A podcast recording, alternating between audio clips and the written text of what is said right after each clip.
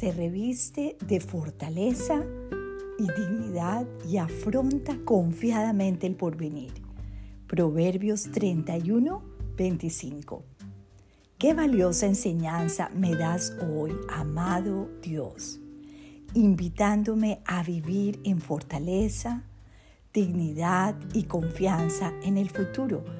Ayúdame a vivir cada vez más plenamente en tu sagrada palabra y a ser testimonio vivo de lo que significa ser hija de Dios y discípula de Jesús.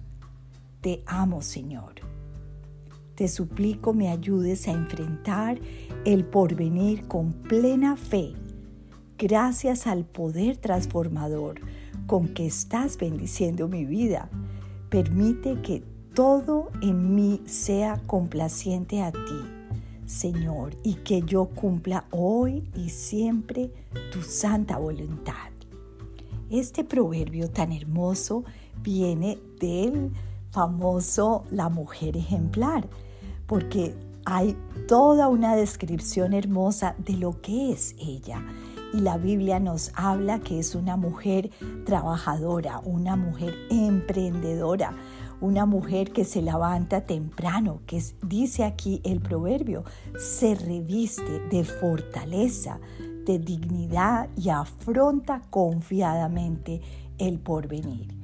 Y esta mujer de Proverbios 31, pues de dónde sacará todas esas fuerzas para poderlo hacer cada día. Es que ella al final de este pasaje bíblico dice que ama a Dios, que tiene el temor a Dios, que la belleza que ella tiene realmente es una belleza de una relación con el Señor. Y es lo que tú y yo debemos hacer, buscar esa belleza, esa fortaleza que viene de Dios para revestirnos de fortaleza y dignidad. Dios te bendiga.